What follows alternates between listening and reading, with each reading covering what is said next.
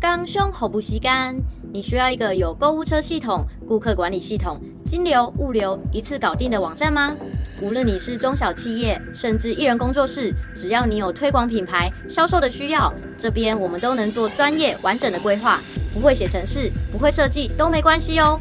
就算不会 Word 打字，也有专人为您处理。现在就上 leeyoustudio.com，填写网址再连接，或者自己搜寻网址三个 W 点 L E E Y U S T U D I O 点 C O M，准备好你的产品，我们赶快来合作吧。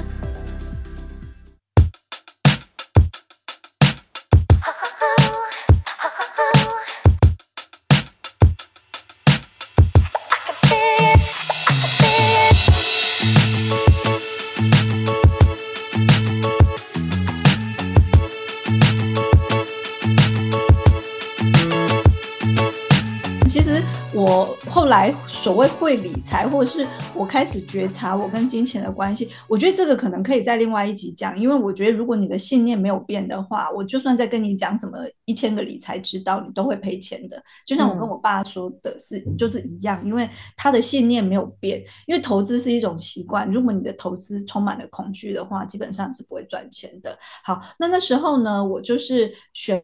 选了一只股票，我就是投蛮多钱的。那时候我只买那一只股票而已。那那只股票体质还蛮好的，所以它中间就是其实有涨上去，涨蛮多的。那因为你知道，大家都知道去年它其实就全就是全球股市都很烂嘛，所以我基本上也不太会去就是高点什么卖掉之类，因为我就是就是在存股，就是长期投资嘛。然后它就跌得很惨啊，就是跌到就是跌非常多跌。跌低于我的成本价的一半了，然后那时候我爸就一直说：“哎，那个我看那个哦，那个台湾那个名嘴一直说啊，你要卖股票，那个很可怕啊！你看那个政策这样子啊，你再不卖的话，就是呃可能会赔更惨呐。像我啊，我已经把我的那个投资的 A 股就处分了一些，然后我说你处分它干嘛？你明明知道他赔钱。我说你现在有急着要用钱吗？没有啊。可是我觉得哈，如果再不处分，就会赔钱呐。”我说我是不可能处分的啊，就是因为很多人都在问说，我什么时候要卖？我就是想说，请问一下，你现在现在着急什么？是他们的？我我想说，你卖了不是？你卖了之后，你是有更好的标的要去投嘛？当然，如果有的话是更好。问题是你也不确定是不是更好的标的嘛。第二个是啊，你除非是说你今天卖掉，你有一个。很明确的使用用途了，比方说你要买房子，或者是呃小孩的教育基金，那你急着要用钱，那我就觉得一定要卖。可是如果不是的话，你觉得它的体质很好的一家公司，你就为什么要赔钱把它卖掉呢？然后我就觉得每个人操操作策略是不同的嘛，所以那个时候我没有卖，就是我那时候是完全没有恐惧，因为我觉得一家公司如果有未来性，它就是有未来性。就就涨上来啦，就是已经超出了我的成本价。那我自己觉得它未来还是会继续涨的，嗯，所以我其实是不会担心。那也就是说，你可以想象，当我是所谓不会理财，或者是说，其实应该是说我的心理跟金钱的关系是不健康的时候，其实别人说什么，我一定会充满恐惧的，想说哦，那我觉得我应该听听你的话，我应该要把它卖掉，我应该要怎么样？嗯、那。除非是你是那种就是投资高手，就是进进出出，就是都是在赚这种，就是掌握管获利。对对，你的对你你你，比方说你今天一个赔了，然后马上买一个就涨了，然后再马上买一个又又涨了，然后又赔了。那可是我自己觉得，其实你总观来说好了，就像我们在讲巴菲特的投资，他其实都投很久啊。你去看他所有的记录，跟他的演讲，还有他的书。为什么呢？因为你涨涨跌跌，你可能听到人家说啊，你看我这不是老手啊，你看我赚了多少钱。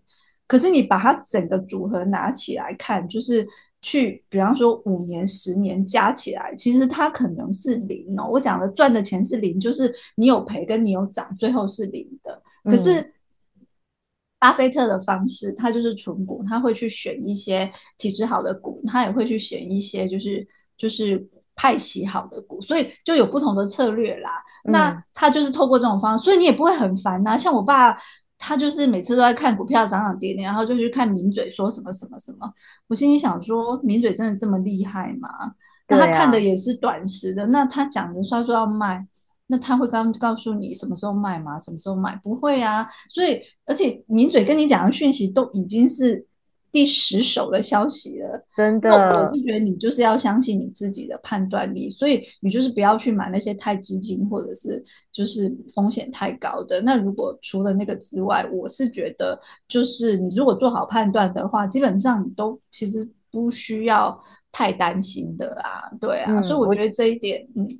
我觉得你刚刚讲到有一个重点，就是在投资的时候，你不要带着情绪去做这件事情。嗯，然后你对你自己，如果是本身不够坚定，像我自己个人是一个很容易受别人影响的人，所以我那个时候在买房子的时候，我是完全封锁消息的。嗯、我真的只只有除了跟炯炯讲，我跟炯炯还有另外一个朋友说，嗯、因为我知道就是他们不会给我什么任何的呃干涉。然后就是一个很好、很良性的交流，嗯、然后再来二方面是我连自己的很重要家人我都没有讲哦，因为我就想说我要好好的把这件事情坚定的做起来。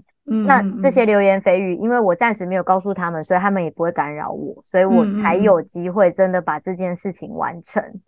嗯，对啊，没错，没错，啊、没错，因为我觉得对。嗯你你说你说话没有，所以就真的不要被情绪影响。然后，如果你像我一样就会被影响，那你就先自己默默的做，然后等到成功失败了，反正你再决定说你要不要去跟别人分享的经验。对呀、啊，就是你的心理的层面已经很坚强，就不管别人怎么说，你都相信你是做的是一个对的决定，那当然就可以分享了。因为我觉得大部分的人呐、啊，都是充满恐惧的。那就算他没有充满恐惧，他也见不得你好啊。对。对，就是说，所以你会基于就是说，哎，我要分享嘛。比方说，你本来是一个喜悦的分享，然后他们可能就会说，哎，你干嘛去做这个决定啊？你不是这样就会有什么，就是要还房贷啊，那压力就会很大啊。那万一收入不稳定，就是对对啊。那我觉得有时候其实也就是我自己觉得，就是有他们有很多的心理层面会去反映。那如果说是这样的话，你就只要很坚定自己的选择，基本上。你就勇往直前，因为你只要相信你自己，宇宙就会靠在你这一边。所以你不要相信那些人，那些人如果他会这样讲，我相信他们应该也是在财务上，就是也是比较不稳定的，不确定的。对对，否则他们其实不会讲这种话的。对。那接下来可以请炯炯分享你现在有做的投资项目有哪一些吗？包含你开源的部分，我觉得也可以跟大家分享，因为你呃从一开始就一直。有讲到说赚钱对你来说没有很难，可是 其实很多 在听节目的人应该 不这么觉得吧？所以你可以跟大家分享，你除了你自己本业之外，那你就是呃曾经开流的方式有哪些？还有现在在做的理财投资有哪些？好啊，那。就是好，那我们先讲开源的部分好了，就是就收入了哦。那呃，我之前呃觉得赚钱没有很难的一个原因，倒不是因为我那时候有很多的收入来源，我那时候就是单一的收入来源，只是因为对我来说，就是工作这件事情好像也很容易啊，然后找工作也很容易啊，所以我就是很自然而然的就知道自己会有很稳定的收入，加上我本身也不是一个太会花钱的人，所以。我的存款就是很容易就会变得很多这样子，当然那这也没什么好说的，因为最后也都变成零了哦。我只是说那时候的想法是这样子。那我现在讲说现在开源有哪一些，就是除了就是呃呃工作收入之外啊，那刚就是明白也有介绍，就是我是做金融的嘛，那我的。呃，就是我是在呃，就是投资管理公司。那我本身的工作的呃，应该是说工作的专业吧，是跟法律合规相关的。呃，所以就是我的固定收入来源。那另外就是租金了。我现在就是除了我现在住的地方之外，我还有其他的就是投资的房地产是在就是有。呃，租金收入的，那其中一个是已经是没有贷款的，所以那个收入是纯收入。然后另外一个房子是呃，就是它是有贷款，但是我的租金是高于贷款的，所以基本上也算是正收入。那另外就是我之前有跟人家合伙投资那个。呃做 SPA 的地方，那就是那也是一个小小的收入，就是我们就是会根据客源去做一些分成哦，那就是那也是我的。第三个收入吧，那我目前的主要收入是这三个啦。那今年呢，还会再开创新的收入来源。我今年应该还会再开创一到两个收入来源吧，因为我之前也有在跟明白聊，就是合作的项目，以后再跟大家分享。因为现在才刚开始而已。对，秘密计划中。对，秘密计划中。然后另外就是。呃，最终就是我可能还是会想要去做一些咨询，还有就是课程的部分，那那个也是要花一些时间去筹备，所以这个会是后续的东西。所以我觉得开源还其实也没有真的真的想象中这么难，我自己觉得只要花时间愿意做都有机会的。那呃。接下来我也会想要，就是多花一点心思在就是 YouTube 上面哦。那当然，如果有足够订阅量，有足够观看数，也有也会有收入的。那我自己觉得啦，就基本上这些都是零零散散的收入，但是其中有一个很重要的重点，就是说，当你斜杠在斜。这样在斜杠的时候，其实你就是对这些想要做的事情都很有热情，那你的收入就会越来越多了。那其他就是投资收入咯，但是基本上我的投资收入我是不会领出来的，我的投资收入就会一直投进去，所以呃那些收入就不会实际上就是真的固定进到我的就是银行账户的，对。嗯，就不会呃让它是垂手可得的这样。对对对，我就会对对对，我就是会维持一些呃比例的投资，甚至是会加码，因为我其实还是一个风险的偏好者的，所以我自己觉得我身边不需要太多现金，但是我一定要把我所有的钱。不管是拿去买房子或是投资，所以我之前也有听过一个，就是美国的一个理财专家，他就说他身边是不会有现金的，因为他只要有现金，他已经拿去做投资，就是比方不管是买房子或者是做其他的投资。那我那时候开始实施这种方式的时候，我其实并不知道有人跟我一样，我只是觉得现金一直在账上，好像不用有点可惜，所以我如果存了一笔钱，算是蛮大的，是可以付头期款的。我基本上就会去买房子，那那些小额的啊，我就会拿去买，就是股票。然后那我们再讲投资哦，就是我刚刚就讲房子的投资嘛。呃，我是去年吧，就是有跟我朋友加入他的一个呃一个项目啦。那那个项目就是也是跟房地产有关的，就是在台湾，然后他会。把他会去看一些旧的房子，然后把它翻新。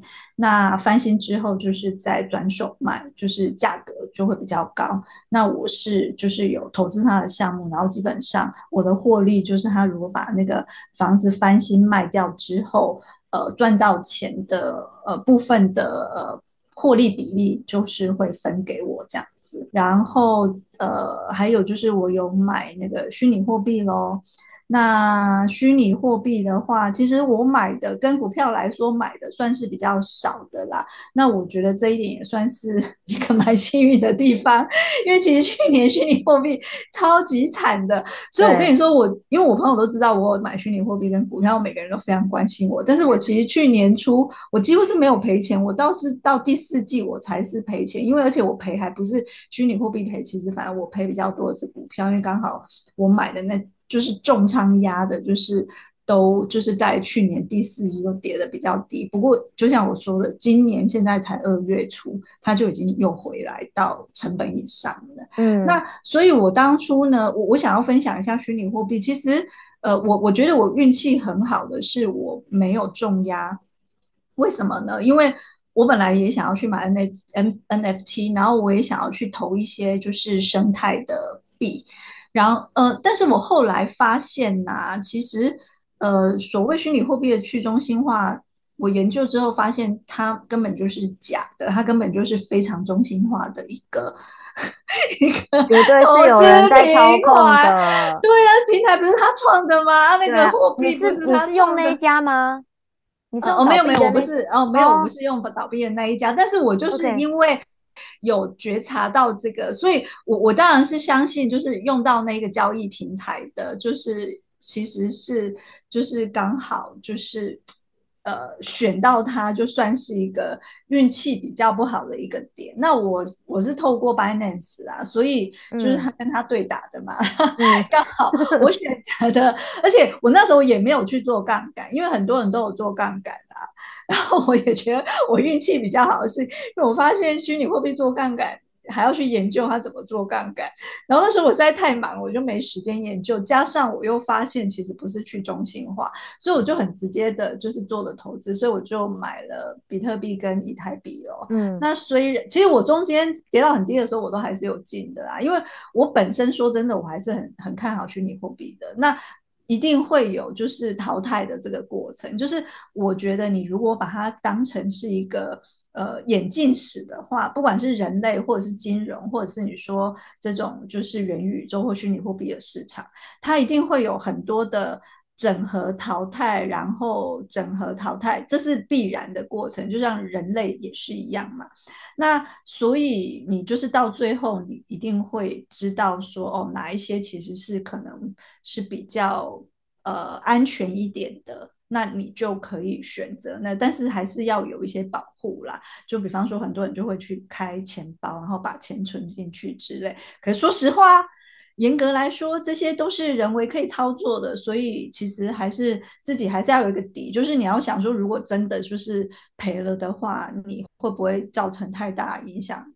否则，像这一次那，就是虚拟货币的这这么多的事件，其实很多人就是真的是倾家荡产。可是他们曾经就是可以叱咤风云的去说他在虚拟货币的世界就是真的成为致富的一个人，太多了。但是我觉得这也是很好的一个点，去检视自己到底是适合什么样子的投资理财的工具。而且你会发现呐、你在投资的时候，你可以去检视。你自己有多贪婪，会造成这些事情。就是我其实也不是都是就是投资都是获利的，然后我中间其实有投过，除了股票之外，我有投过所谓的私募基金。私募基金就是它是由私人去募集的，然后它呃它。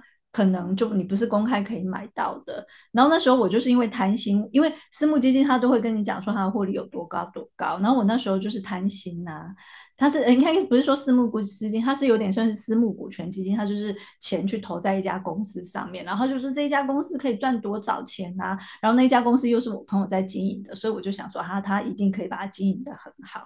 可是整支他这一家投的公司，就是因为政策的关系，所以就没有办法经营的很好。可我刚开始在投的时候呢，就觉得说，哇，我如果照他讲的这个获利去算的话，我一定很快就可以两倍了，所以我就投还蛮多的，就投超。过我本来想投的那个金额，结果现在都拿不回来啊！那就中间我们现在还在协商怎么把钱拿回来，所以我就觉得这我就自己认栽啊！因为当你有贪念的时候，而且其实他说那个公司其实也是我自己幻想出来的啊，就比起这种就是股票上市公司，它可能有一个比较透明的。财务报表是会好很多，如果你是投资股票的话，所以我觉得，如果你是因为有贪念投资，然后赔钱，请自己就因为这样而更认识自己，不要怨天尤人，说谁叫你去买什么，然后你再怪谁怪谁，因为其实会抱怨的人是不会致富的，会检讨自己的人才会致富。所有的有钱人都不是因为他很会抱怨才很有钱的。嗯，我觉得我抓到一个重点，我不晓得听众朋友们有没有跟我一样，我抓到的重点呢，就是其实冏冏的钱是在很多个篮子里面，他没有只放在一个，他不是说好好的专心的投入在他的这个正职的工作，他也不是说哦，把很多的心思都花在呃其他的开源，就是可能兼兼职的东西，他也不是都只有把它专注在股票上面，而是就是四散。然后我自己对于我自己的理财方式也是属于这样，当然我们的 base 是不一样的，冏冏是很大的 base。那我觉得就是理财小白可以参考啊，我们就是慢慢的从这样子的呃一点一滴，每个地方都放一点点，放一点点。然后因为呃市场还有就是所有的项目，你不知道什么时候哪一个东西会好，哪一个东西会不好。可是它其实就是世界上的，它是有一个平衡的。规律，就是假设说这个东西它不好了，一定有另外一个东西是好的。那如果这个时候你的这个钱啊，嗯、你的财务它是在四散的状态的话，你就比较不容易被这个大环境威胁。所以刚刚炯炯一路讲到他后面失败的这个经验，他也没有觉得很害怕啊，因为他还有其他的 篮子里面有钱。没错，没错。然后他甚至在这个失败过程中又更认识自己，他就知道哦，那。这种东西他可能真的不够了解，他不要再去碰了。对，那以后就不会再碰。对啊，那当钱再进来的时候，他就赶快去看哦，那他其他拿一个篮子现在需要补鸡蛋的，他就再把它补补补补进去。所以讲的太好了。你说帮大家做的总结，对对对，而且你的举的例子真的是太好，真的其实是这样子啊，就是说也不要说因为一朝被蛇咬就十年怕草蛇，就是说呃，第一就是我为什么想要分散投资，其中有一个原因，当然你可能就是这都是一个理财投资大家教的一个基本的哲学，但是另外一个就是说，我觉得你可以透过呃，就投资的这个。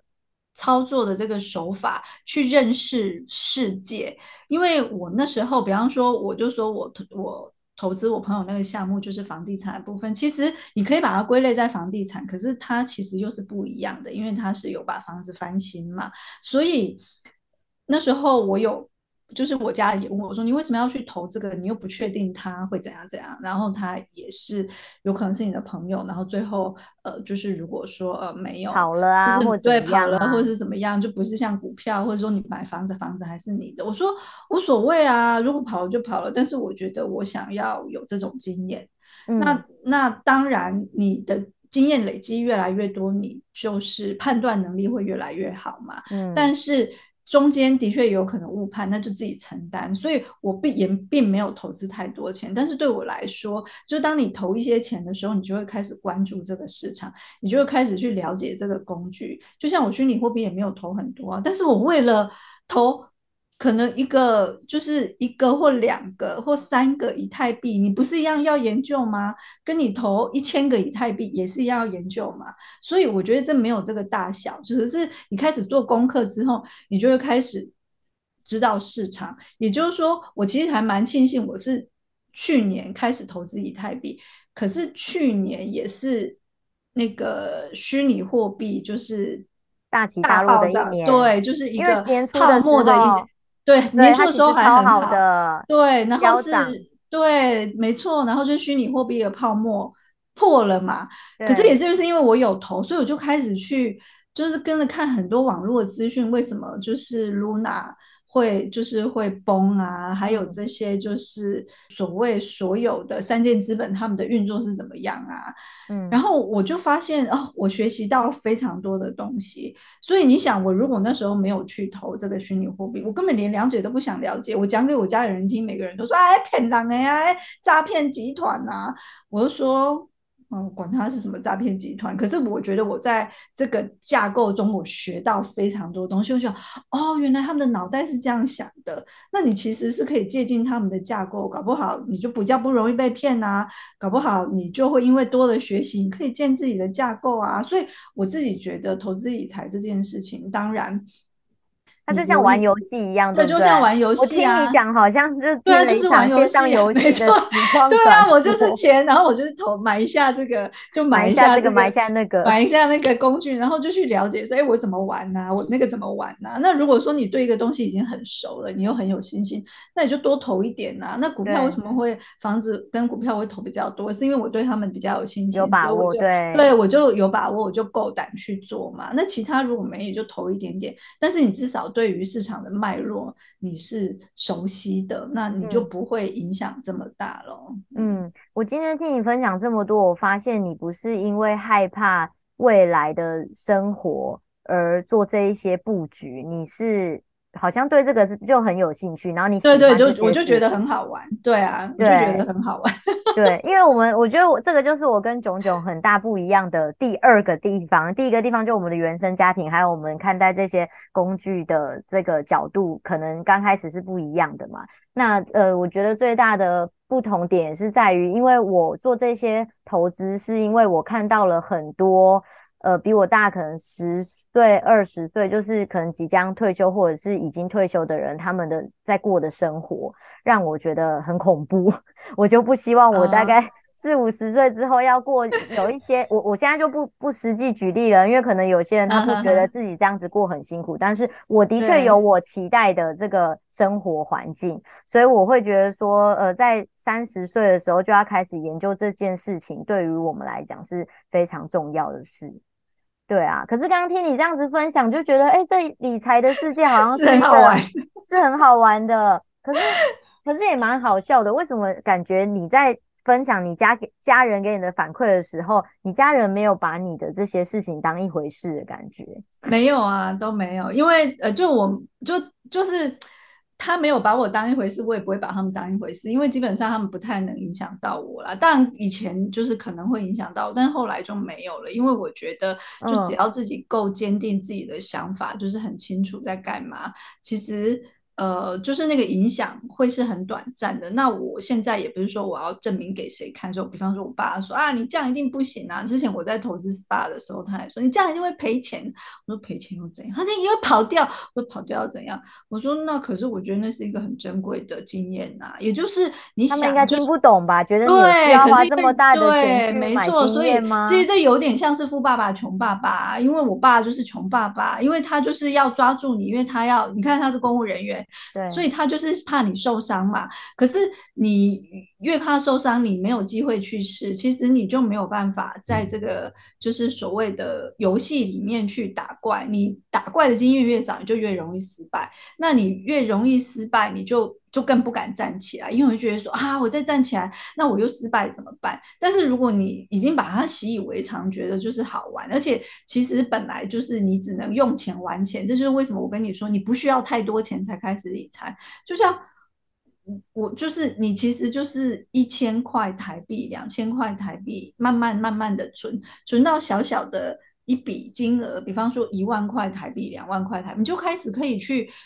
所谓的投资或理财，就是理财啦，不要说投资理财，那你就是可以从理财的方式，就是它本来是一万块，你变把它变成一万零一百，或是零万一万零一千，那这就是所谓的理财。那当然理财也有可能理错，理到另外一个方向去都无所谓。但是其实当你有在专注做这件事情的时候，就会有更多的讯息跑出来。呃，就是让你学习咯。那基本上，当然我也很清楚明白的说法，就是说，就是可能因为恐惧而理财。可是其实，呃，我在。我就是有一直强调，就是理财有一个非常关键的点，因为你理财当然是希望你的资产资产是正成长的嘛，不然你不要像我之前所谓的理财，就是理到就是就是负成长，那那就不是理财了。可是理财有一个很关键的点，就是如果你是从匮乏感去理财的话，你就算觉得哎，好像我的金钱有增加一点点，但是其实它永远都会在这个小范围里面去。做流动而已，因为你是从一个恐惧的状态下会想说，哦，我是因为怕未来怎样怎样怎样，所以我现在要应该要怎样怎样。其实是你应该要相信宇宙会给你源源不绝的钱，你就就是只要去感受那个金钱流动的喜悦就好了。否则你理了财，你也不敢花钱呐、啊，嗯，人生就会变成是你是活得非常的拘谨的那。基本上在这个状态下，因为钱本来就是因为流动而会越来越多的嘛，嗯，所以如果你没有给它流动的机会的话，它就只是会在这个池子里，就是一直滚，一直滚，一直滚，所以你最后只会买到安全感而已。其实不不不严格来说，它不算是理财的，嗯，它只是理你的安全感而已，嗯，所以你要深深的相信宇宙说，哦，它就是可以带给我财富。所以我的理财是因为我相信我未来的生活，甚至现在的生活是可以让我觉得很丰盛的。所以我如果想要花钱，我就去花钱；我如果想要就是做什么，我就去做什么。因为我有足够的金钱，那宇宙就会创造更多的金钱给你的啊，因为它要满足你就是这种状态、这种气场。嗯。对啊，但是如果你很省钱的话。然后想说，哦，那你的碗都那么小了，那我不用给你太多啊。哇，你真是一语道破！你用碗的这个东西好具体哦，啊、因为它你现限制啊，你就想说，我本来只有十分之一，我觉得我只要十分之二就好了。可是你怎么知道你的钱财不会流到碗外面，多的不得了？我跟你说真的，你没有就是跨出去的时候，你真的不会知道，呃，世界多大，你可以拥有多多。因为我记得我刚。出社会，然后北漂的时候，然后我就跟姑妈吃饭，然后姑妈就说：“呃，你你有没有想过你想要赚多少钱？”然后我就说：“嗯，应该三万块吧，每个月台币哦。嗯”嗯嗯嗯，我以前觉得三万块台币就很多了耶。嗯嗯，所以我就真的呃有有一段时间，因为我是从大概二十一 K 开始，嗯嗯，有两万一开始的这个固定收入，嗯。然后就慢慢的到了哦，真的三万了之后，我就觉得哇，好开心。然后就三万之就停了很久，诶好，我觉得有没有两三年我忘记了。可是在这个过程当中，当然就也开始尝试网络创业跟其他的、嗯、呃方式，或是甚至接案啦等等的，然后才慢慢的收入有开始增长。然后还有包含去再更多理解炯炯你刚刚分享的可能一些课程啊分享或者是书籍这一些。才增加，可是如果你真的从来没有去看过，然后去想象的话，就会像你刚刚讲的那个碗的故事，你会觉得哦，我好像这样就好，那宇宙就会觉得哦，那就给你这样就好啦。对啊。但当你得到的时候，你就发现其实你没有饱，对你就不够。你本来以为自己的碗已经很大了，其实它可以给你更大。所以我自己觉得，就是说不用去局限，就一般人就会说啊，我一年要赚多少钱。天呐，你要赚多少钱？搞不好宇宙会给你更多钱呢。那你就讲一个更大的喽。就是说，我觉得你要相信你有，就是你你是可以到达那样子的层次的，嗯、对啊。否则你永远设的就是觉得啊，我现在这样，那我就是多一万就好了啊，不然我就是多多个几千块就好了。可是你这样的设定。你是觉得就是是因为恐惧，觉得你可能会拿不到，或者是觉得自己就是太贪婪了，不应该拿那么多。那如果你都是有这边这些负面的影响的话，的想法的话，其实钱很难就是真的流到你的生命里的，因为钱不是给恐惧的人的。你有时候觉得说啊，我没有恐惧啊，你看我还是赚这些。那可是这些就是你要的嘛？你应该会想要更多吧？本来宇宙或者是钱这个能量就是源源不绝的啊，难道你这样就就够了吗？所以其实你就是放宽你的想象力，然后就是全然的相信说，我想要的一定都会流向你。那不管你是理财，你你的生活肯定会跟。就比方说，你看到那些可能退休的人，或者是没有固定收入人的例子，其实你永远不会是他们，而且你也不可能变成他们的样子，嗯、所以完全要把他们删除在你的记忆体。嗯，真的，就像之前我对于那个银行的负面是一样的。没错，因为就是如果激励我们的这个例子是因为别人很惨，我们不想要跟他一样惨，这个例子一定要删掉，要重新设定是吗？对，可以是重新设定。那你可以试试看呐，就是说，我觉得没有对或错，只是说，我觉得透过就是我跟明白分享，大家可以去试试看，说，哎，我是不是在做一件事情的时候，我是很有恐惧的？那我的恐惧是在哪里呢？它真的有帮到我吗？因为如果没有的话，我可不可以先放下那个恐惧跟担忧？反正我就照样去做这件事情啊，但是就是看看，多尝试啊，无所谓的。嗯，节目的最后突然变成是明白的钱的咨商时间，没有，我觉得很好，因为我的最后一题本来给你的是说给理财小白的一个怎么样开始的建议，其实、uh. 你已经讲完啦，因为我就是理财小白，我觉得听众朋友就透过我的例子，先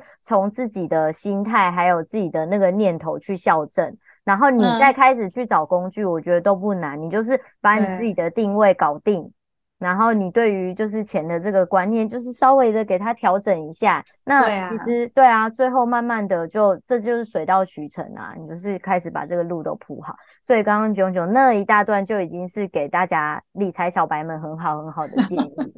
今天真的很开心邀请到你。而且真的好久没有看见你了。对呀、啊，好开心哦。对啊，啊，我看见他啦。当然大家是看不到，因为我们是用 Zoom 在录音。对对对，所以每次对呀见面的时候都好熟悉，好像就是聊天可以聊很久很真的，我 猜这一集我有可能就会把它拆成两集，因为太精彩了。对啊，对啊，可以，可以，可以。反正我觉得就是理财还是可以从不同面向切入啦。所以如果有机会的话，我就再回来。那让明白也可以邀请其他的嘉宾做不同的分享。可以啊，炯炯你也可以推荐啊，你身边高手云集，高手云集。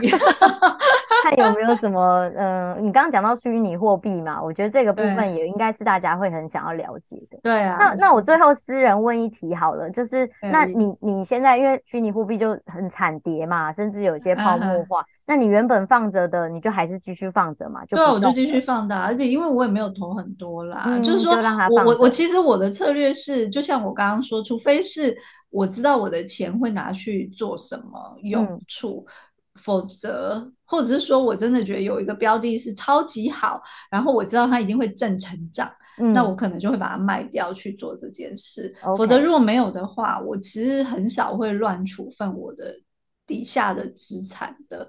对，那如果你没有买不起那个虚拟货币的话，最近美金也可以给它换一下，对啊，美金到二十九了哟。对啊，而且。一比二，对，就比二九。对啊，台币又要升值了，就像之前很多人换了日币啊。对啊，就是说，我觉得就是一些小小的行为，你都可以慢慢的去尝试，可是也不要怕失败。嗯，然后对啊，不要有就是不要影响到自己的那个啦，吃吃喝。对，那其他你就放心去做吧。对对，就是去玩啊，钱就是要拿来玩人生的。对，就是这样。好，谢谢乐观的囧囧给我们今天这么丰富的内容。好啊，好，好，那今天这集就到这喽。好，谢谢大家，拜拜，拜拜。